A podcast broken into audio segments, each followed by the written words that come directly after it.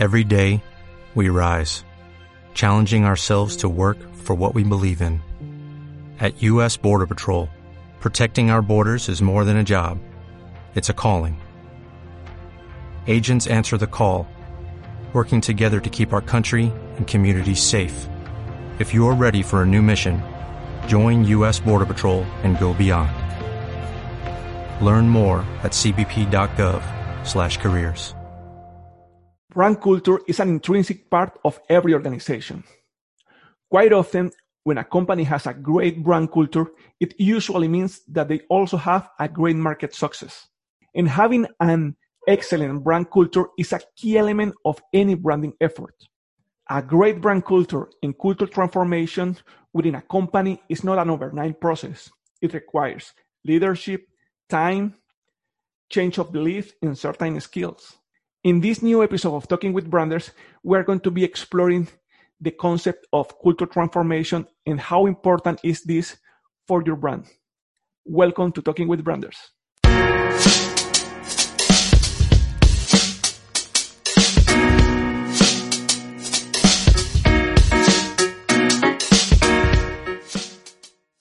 Hello, everybody. Thank you for joining us to this new episode of Talking with Branders, a new way to learn about branding from the best branders of the globe. If you want to learn more about branding, don't forget to subscribe to our channel and follow us on our social media where you can find us as Branders Magazine.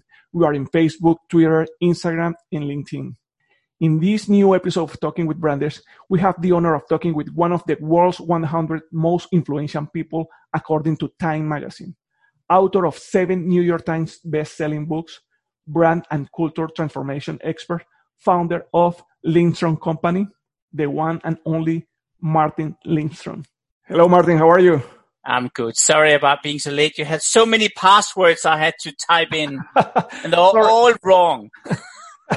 Sorry, no, it's okay. It's okay. I, I was waiting here, and well, it's, it's a, a big honor to be here talking with you. You're very kind. Thank you. How are you doing? Good, good. Uh, how are you? I'm excellent. Where in the world are you? I'm in Oklahoma, in Norman, Oklahoma. Yeah, fantastic. Yes, okay, yeah. that's good. What well, about you? So, well, I'm born in Denmark, but huh? I live in Switzerland and in Australia. Okay. So right now I'm in Switzerland.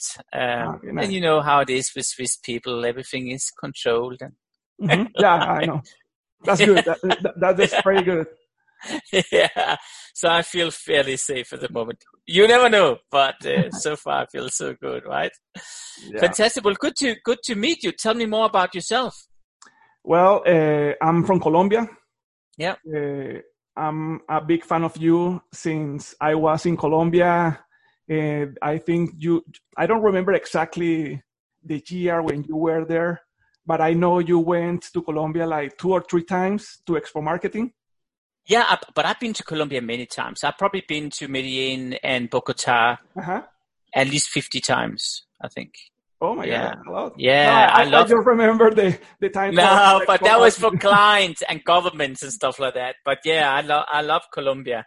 I tend to say that Colombia is the biggest misunderstanding on planet Earth. Everyone yeah. think it's this horrible place. In reality, is this unpolished, uh-huh. amazing diamond, right?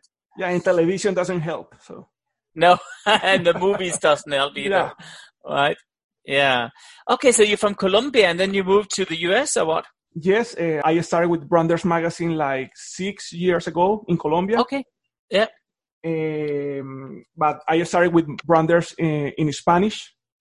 Yeah. But after the second or the third issue, I realized that doing the, the magazine in English would be better because I can reach more people around the world with this topic about branding.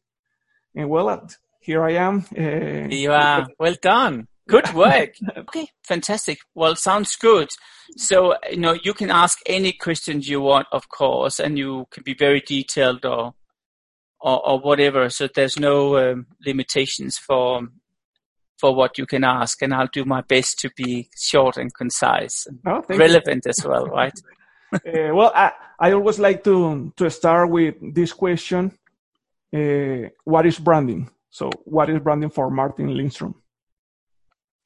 Well, branding for me uh, is really to infuse emotions on top of a product or a service or an experience. And the stronger you connect with that thing, whatever it is, on an emotional level, the stronger degree of loyalty you create, the more you're likely to buy it, the more you're likely to recommend it to other people. And that's really the concept of branding. Remember, branding um, is only going on in our mind. The products are only happening in the factory, and that's really the main difference.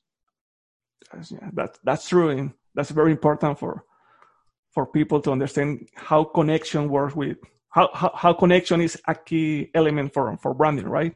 Absolutely, absolutely. Well, uh, we know that brand culture is a key element of any branding effort, right?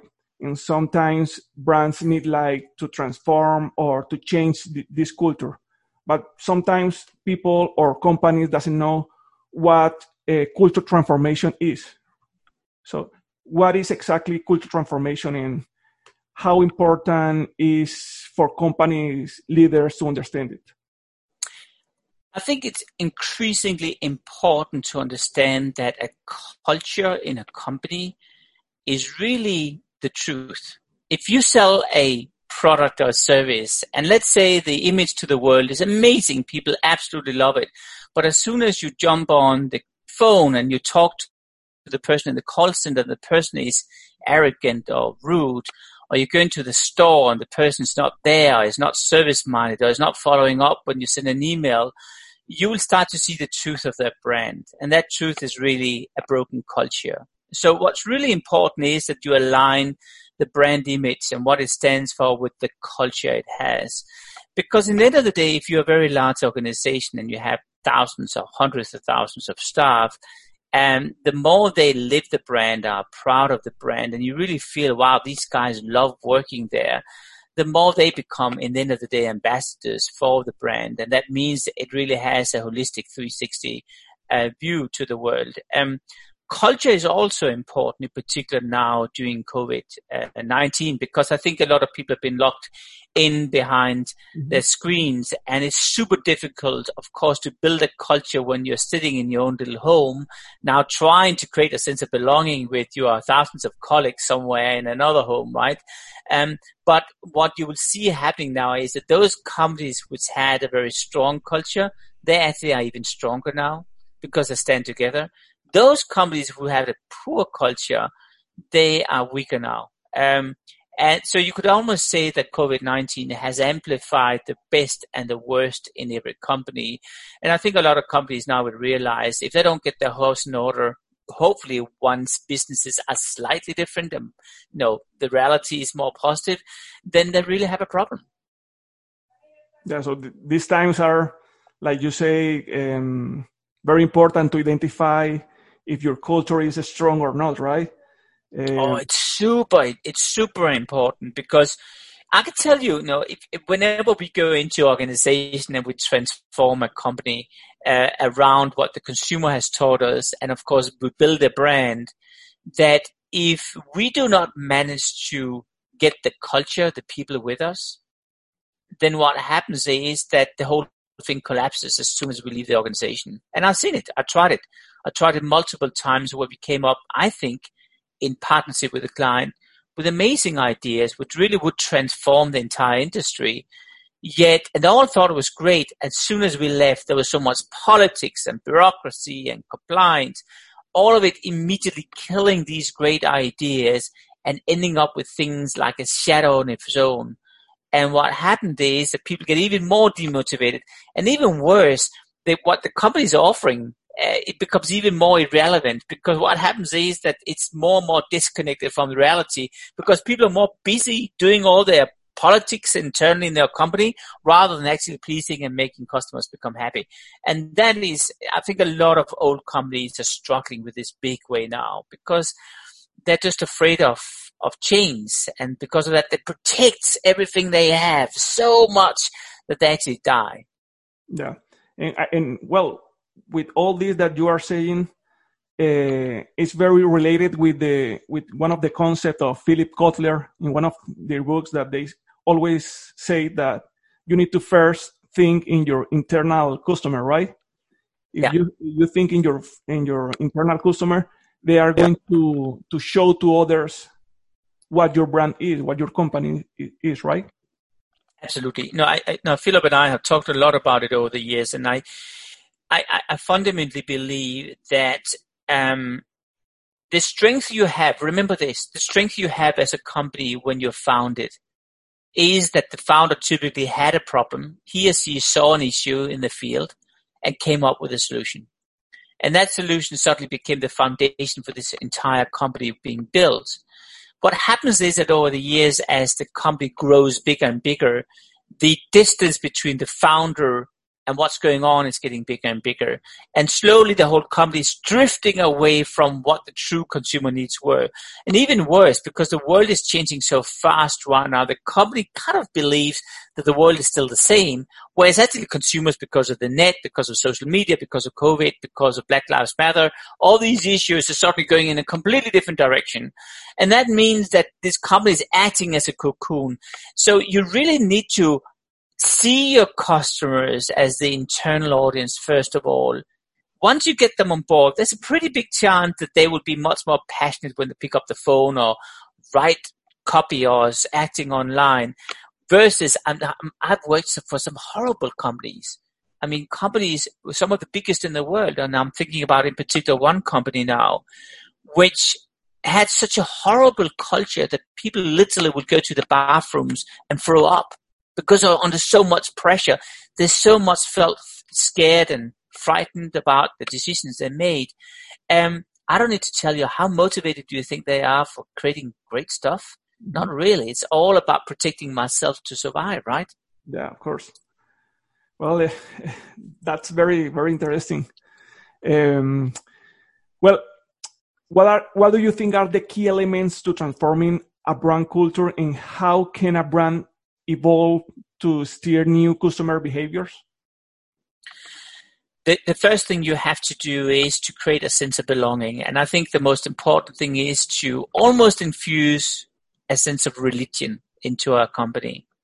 Um, now, I wrote a book in 2008 called Buyology, B-U-Y-ology. And in the book, uh, we did this neuroscience study where we scanned uh, people's brains, in particular people would belong to the the faith of Christianity. And what we learned was there was a strong parallels between really powerful brands and really you know, strong religions. And as we broke it down, I traveled around the world, interviewed religious leaders across the world. I learned that there were certain aspects which they all had in common. Creating a sense of belonging, having a clear enemy, very good at storytelling, having a sense of mystery, appealing to the five senses, um, having a, a powerful storyline in general. There's a lot of different aspects they all had in common between religion and brands. And in reality, what I just mentioned for you is also the key ingredients is to create a powerful culture. The first thing you have to do is to create a sense of belonging. That is that you have a very strong and clear purpose. Um, and if you feel the purpose is only to earn money and you feel that's the answer, it's wrong. I always think fundamentally that the purpose should be to have a much higher degree of vision for where you want to go. Now, I spoke to a guy uh, the other days, um, the CEO of, of the largest seatbelt manufacturer in the world. His name is Jan Carlson, and uh, it's a Swedish company. And one of the things he said was that um, they were not measured based on how many money they earned. They were measured on how many lives they saved. And I think that's really thought provoking because I think if you as an organization are measuring how much you sell stuff, quite often stuff which are not necessarily good for people that are mm-hmm. getting more fat or unhealthy or drunk or whatever it is, then I don't think you can motivate people internally. But if you can create a really powerful purpose, I think you're on the right path. The second thing is then to give people a mandate. And if you give people a mandate internally in the organization, you will notice that they won't take it.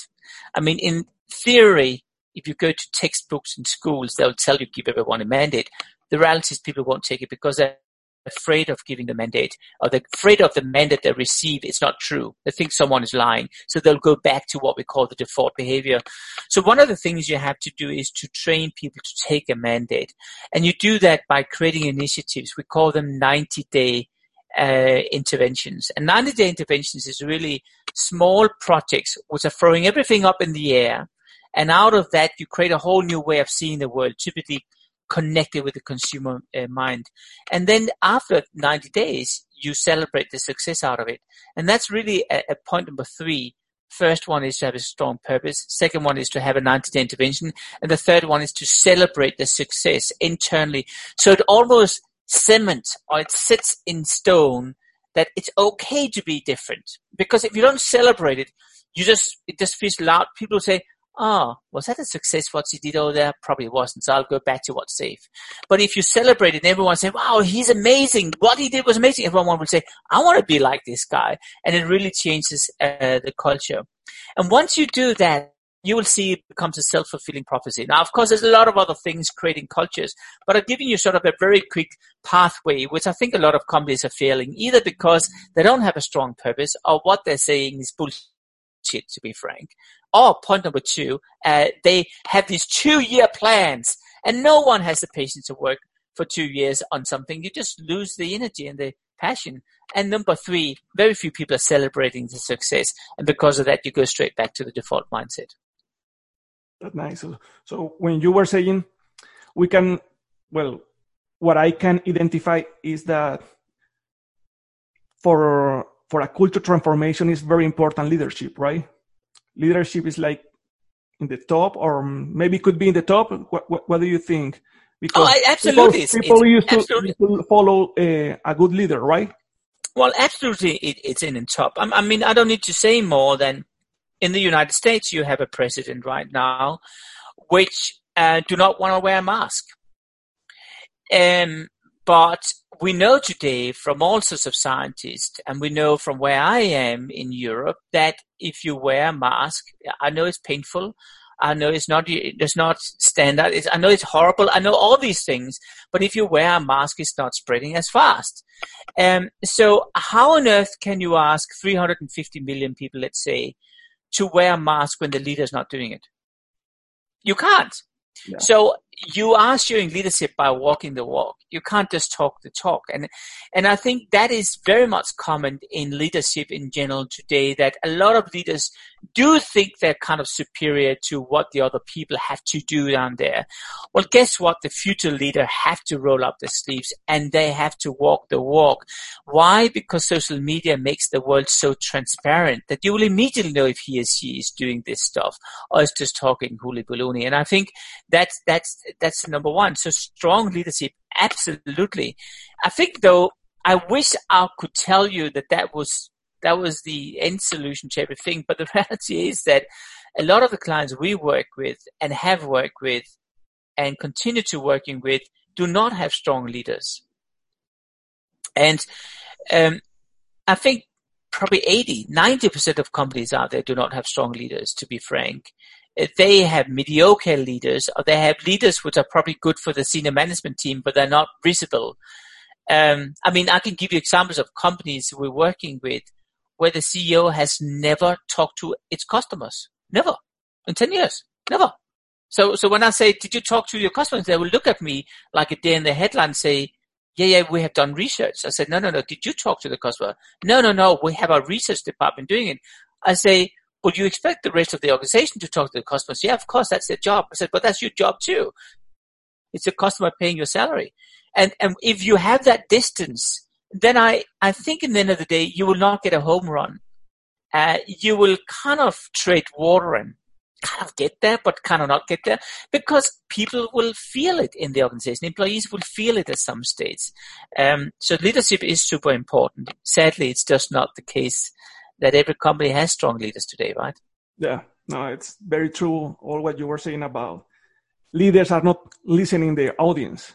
Eh, they need to to to, to establish this connection, this direct connection with with all the customer, with the, their audiences. If they don't know their, their audience, how they are going to to ask the employees that hey, you need to do this or in this way or in that way, it's very confusing for if you don't do that. So absolutely, now, absolutely. Now that you were talking about well, some examples, uh, can you share with us like your your favorite case study of cultural transformation? Oh yeah, I, I, think my I have lots of favorite stories uh, because, as you know, we we do this stuff for living, so I do see it um, firsthand. I, I, think probably one of the cases I'm most proud of is our work with Lowe's, which is um, a supermarket chain in the United States. Um, we started to work with them about seven years ago, and uh, it. I remember when the owner called me in, he said, "I want you to um, fix the brand." well, it was kind of ironic because three years later, we still haven't fixed the brand, which he thought was a logo, because the brand we realized was everything. It was in particular the culture, but also the product offerings, the look, the design, everything really. So it really took us three years before we got around to the fact that we changed that logo, but we did change everything else. And in that process, what we did was three things. First of all, we made Lowe's realize that you cannot differentiate yourself based on a price or based on how many products you have on the shelf. You have to find another point of differentiation and you have to stand out. Um, so what we did was we started to interview consumers in their homes. We had store managers from across the country, hundreds of them visiting real consumers and spending time with them in their homes. And they were so afraid of doing it because they'd never done it before, even though one store manager had been in the store for nearly 26 years. He was almost shaking. I remember when he was interviewing this customer in the kitchen of this respondent's home. Uh, but what happened was that they created a sense of empathy. And empathy, as you know, is the ability to put yourself in the shoes of another person and see the world from that point of view. And once they did that, they sort of realized, my God, we actually are seeing the raw, the world from the wrong point of view. And in fact, we're offering the wrong services. So out of that, we took everyone into a, a, to a range of different workshops, ideated and created some really crazy concepts. And one of the, the key concept was to say, we're not selling products, we're selling experiences. In fact, we are an entertainment company. And that is a huge step. Think about this. If you have for 56 years as the chain, uh, that was the age of the chain when we began working with them. If you for 56 years have basically grabbed a can of soup from the shelf and sold it every day. And that was your mission in life. And started with saying, forget about it. You are now Disney. I mean, I mean, it's like day and night. There's no common thing here. It's like people saying, what do I have to dance in the store? And that was literally what they had to do. So we introduced the chicken dance uh, where the staff literally had to dance in the store every half an hour. And, and of course, I don't need to tell you, these are tens of thousands of employees which suddenly got into coma. So we changed the culture. And of course, a lot of people left because of it. They were furious, thought it was ridiculous. I think more than half of the organization left as a consequence of this. But today, Lowe's is the fastest growing supermarket chain in the United States, the most innovative supermarket chain in the United States. And it's, uh, in terms of its popularity as a workplace to work with, it's ranking number two among supermarkets in the US. And that happened over a very short period of time. And what I learned was we can easily come up with great ideas like doing a chicken dance in the supermarket or creating new products and services. But we need to have people doing it as well. And maybe you want to do it once, but if you have to do it every half an hour for the rest of your life, you really have to change your mindset a lot. Either you will love it or else you'll leave. And that was a, a huge change for me. I realized, my God, if I have to create really different and powerful brands, I need to get the culture with me. And that's what we learned through this whole, whole process. So I'm really proud about Lowe's. And I think today, uh, when I ask people in there, uh, members of, of the company, they quite often come up to me and cry and they say, this changed me and my life and my entire family, right? Uh, particularly during COVID-19 where Lowe's had tripled their revenue because they become the cornerstone of the local communities. They were driving it. They were in the front seat rather than 10 years ago where they were basically almost bankrupt, right? This is a, a great example and it, it's very interesting what you were saying that when you were doing the change, people say, this is not for me and I live in. It's, it's yeah. very interesting because as a brand, you, you want to be, you want to, to get the people that is connected with your brand, right? That is feeling your brand.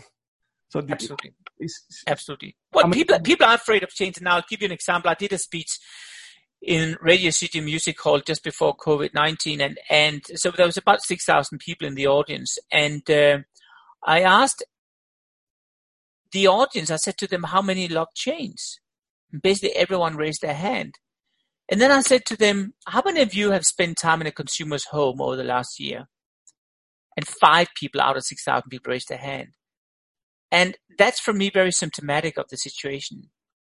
The consumer is changing much quicker than companies, except if you happen to be a high tech company. Um, think about it. I mean, social media has fundamentally just started to get a grip around the world over the last decade. Um, that is a fundamental change of consumer behavior. Companies are still producing the same Kellogg's box with chemicals in it. They're still producing the same shitty sodas with chemicals in it. They still haven't woken up to a reality where the consumer have realized long time ago. So how can you make change happen if you don't talk to the people which are requiring the change to happen? You can't. And that in its own right is is really important to have in mind. And what I think COVID-19 have done on the positive side, it required companies to change. And a lot of companies did not realize they had to change. And they are in panic mode right now. I mean, think about it. Think about the travel industry. Think about airline companies, taxi companies. Think about hotels, travel agents, theme parks, what about buffets and restaurants? Uh, all these cinemas. How much have these people changed? Well, I'll tell you, some people changed a little bit. Most of them are sitting, waiting, and hoping that this thing will get over. And I can tell you right now, it won't. Um, so there we have people who are not seeing the writing on the wall because they're not fundamentally willing to change, right? Yeah, no. And as you say, what is happening, this crisis is affecting every brand and well culture is very important at this moment so yeah it's hard.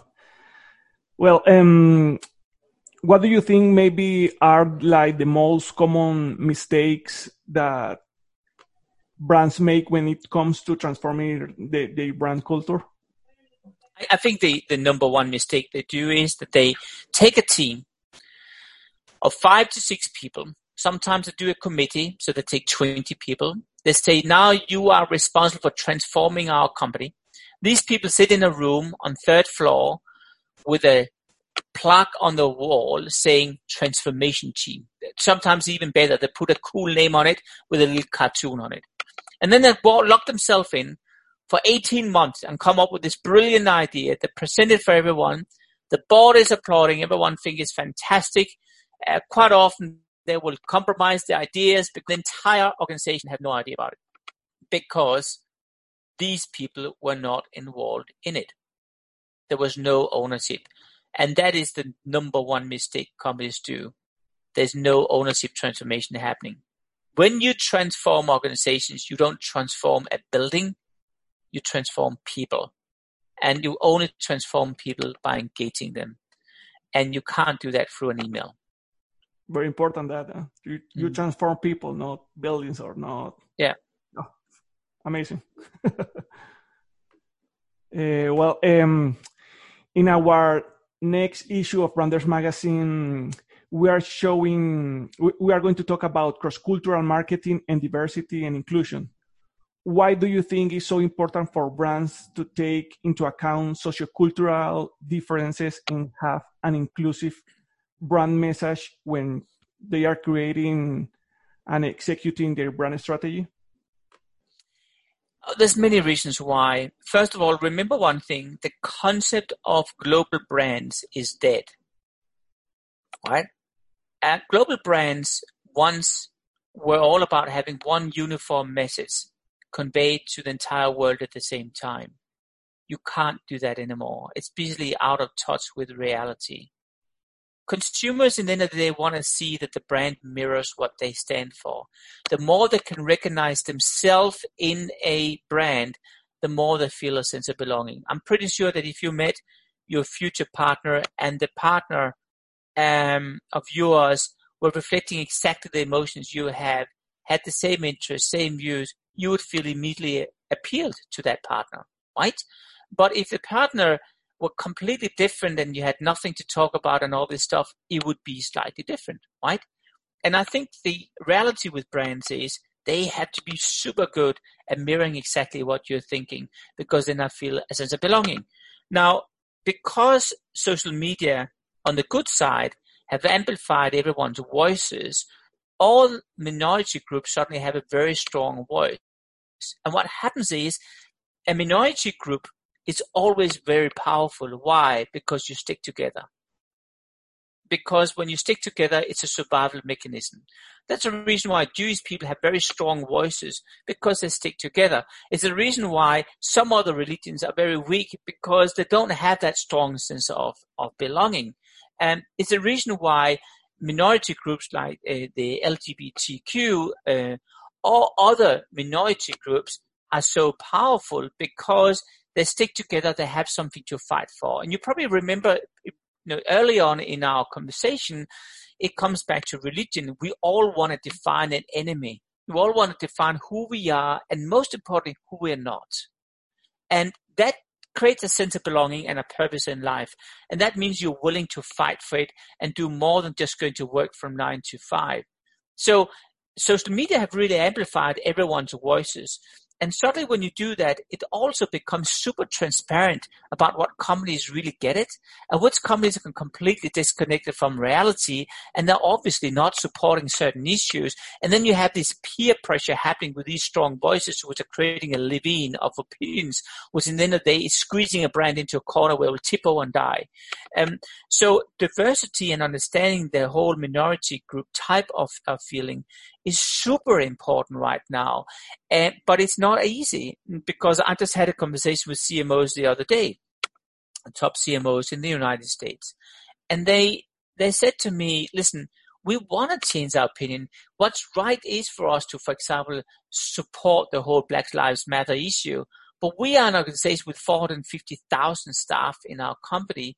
And if you go to one of our branch offices in Middle East, we have opinions which are going completely against this issue here in the US. So if we don't clean up our house and have our house in order, we'll be attacked left, right, and center if we go out in an ad campaign and say, hey, we really believe in that because we actually have some pretty bad stuff in our cupboards we need to clean up first. And that is the biggest issue company have right now, that you need to get the culture with you as well. And they haven't done that because there's a lot of people in that organization which may not support whatever issue it is. And in reality, they should keep them out. But companies haven't done that because there's other obstacles for keeping them. So that's where the issue is so challenging for companies and brands to come up with one strong opinion where I think everyone can say, well, that's Black Lives Matter. I think it's a pretty straightforward issue, but it's not straightforward if you have a board and there's zero black people on the board right? Yeah. it's not. It's a, so suddenly you have to hire and fire half of the board in the meantime. And by the way, the entire senior management, seven of these people were fired, like the case was at Nike. And mm-hmm. then you go out with an ad and you talk about how Black Lives Matter issues is really, you know, we support it, but they don't have a senior person with the black in senior management because yeah. they fired them all. It doesn't make sense, and that's really the issue we're we're dealing with right now. And, and that last thing that you were talking about is something that I was thinking all this time that I am with all these uh, Black uh, Life Matters and all these diversity problems that we are uh, watching in news and social media. Uh, what I am seeing is that brands think that because they are now supporting this train or this campaign or we, we are doing this campaign, now we, my brand is a cross-cultural brand. Just because they they say okay i support this. But yeah. as you say internally of in the past they never do it. They, they never no. did it. No.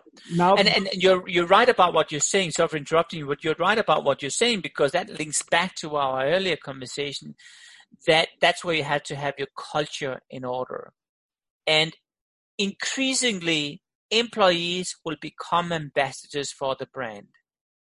And increasingly, you cannot control what every employee is saying, mm-hmm. particularly not if you have half a million staff or like McDonald's more than a million staff. Yeah. So what do you do? Either you ban everyone from saying anything, which some companies are doing, which is kind of crazy to think about it, that you don't trust your employees to go out and say something about your company. Um, and why don't you trust them? Probably because they will say something bad. And why will they say something bad? Because the culture is rotten, right? Mm. Or alternatively, you have a million staff, which probably each of them have, let's say, 50 friends. Well, that's 50 million customers, right? And then you use them in an active way to drive traffic and, and make people spend more money. And I think that's, that's what people have to get around this whole thing. And it's really diff- difficult because it requires you to see, as Phil Kotler was saying, the audience is also internally your audience as well as the external audience, right? Yeah, yeah. Very important this. Uh, well, Martin, we know that you have an upcoming book, uh, The Ministry of Common Sense. Yeah. Uh, it's going to be launched next year, right? That's right, January next year. Yeah. Would you like to share a little bit about this book? Well, the only thing I can say about the book is I'm I'm super proud of the book. It is really fun to read, I have to say. And here's a test. I don't read it. I don't write. I don't laugh about my own stuff sometimes. I have to say, but this book I read several times, of course, after writing it, and I still laugh because it's so crazy what's going on in this book is so crazy, and the worst thing is all true.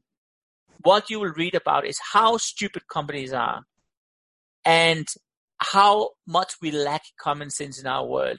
We are simply just plain and stupid. And what the book is doing is to attack that in a very fun way and come up with some amazing solutions to remove the lack of common sense or what I call nonsense.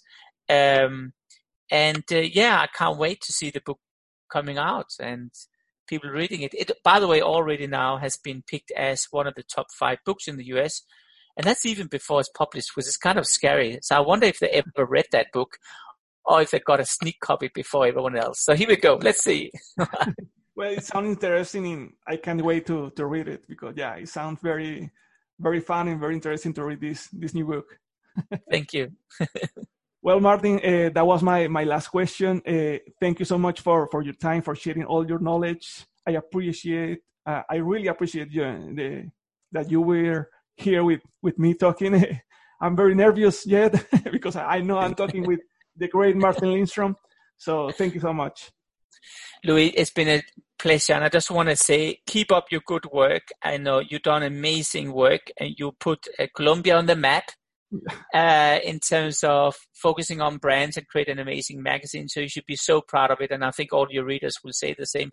So keep up your good work, right? And and uh, I hope to see you one day in person, perhaps in the US or in Colombia. I don't know. uh, well, Martin, thank you so much. And if you want to share with our audience where they can find you, if they want to learn more about you, about culture transformation.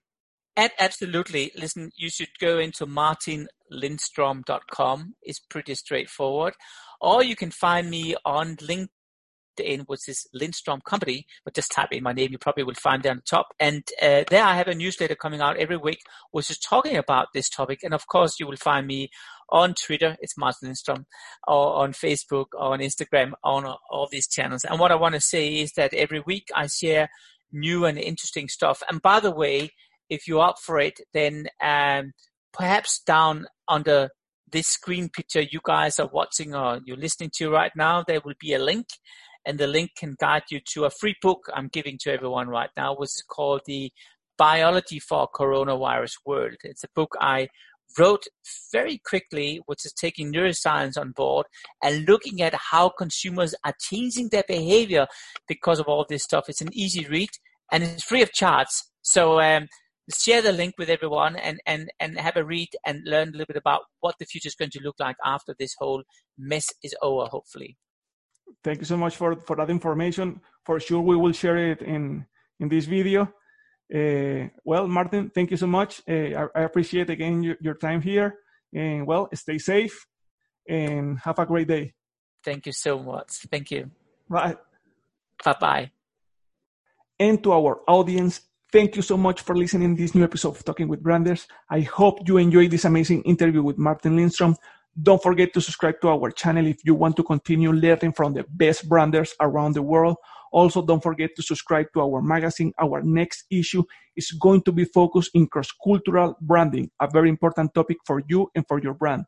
Follow us on social media. You can find us as Branders Magazine in Facebook, Twitter, Instagram, and LinkedIn. Thank you so much and see you next time. Bye.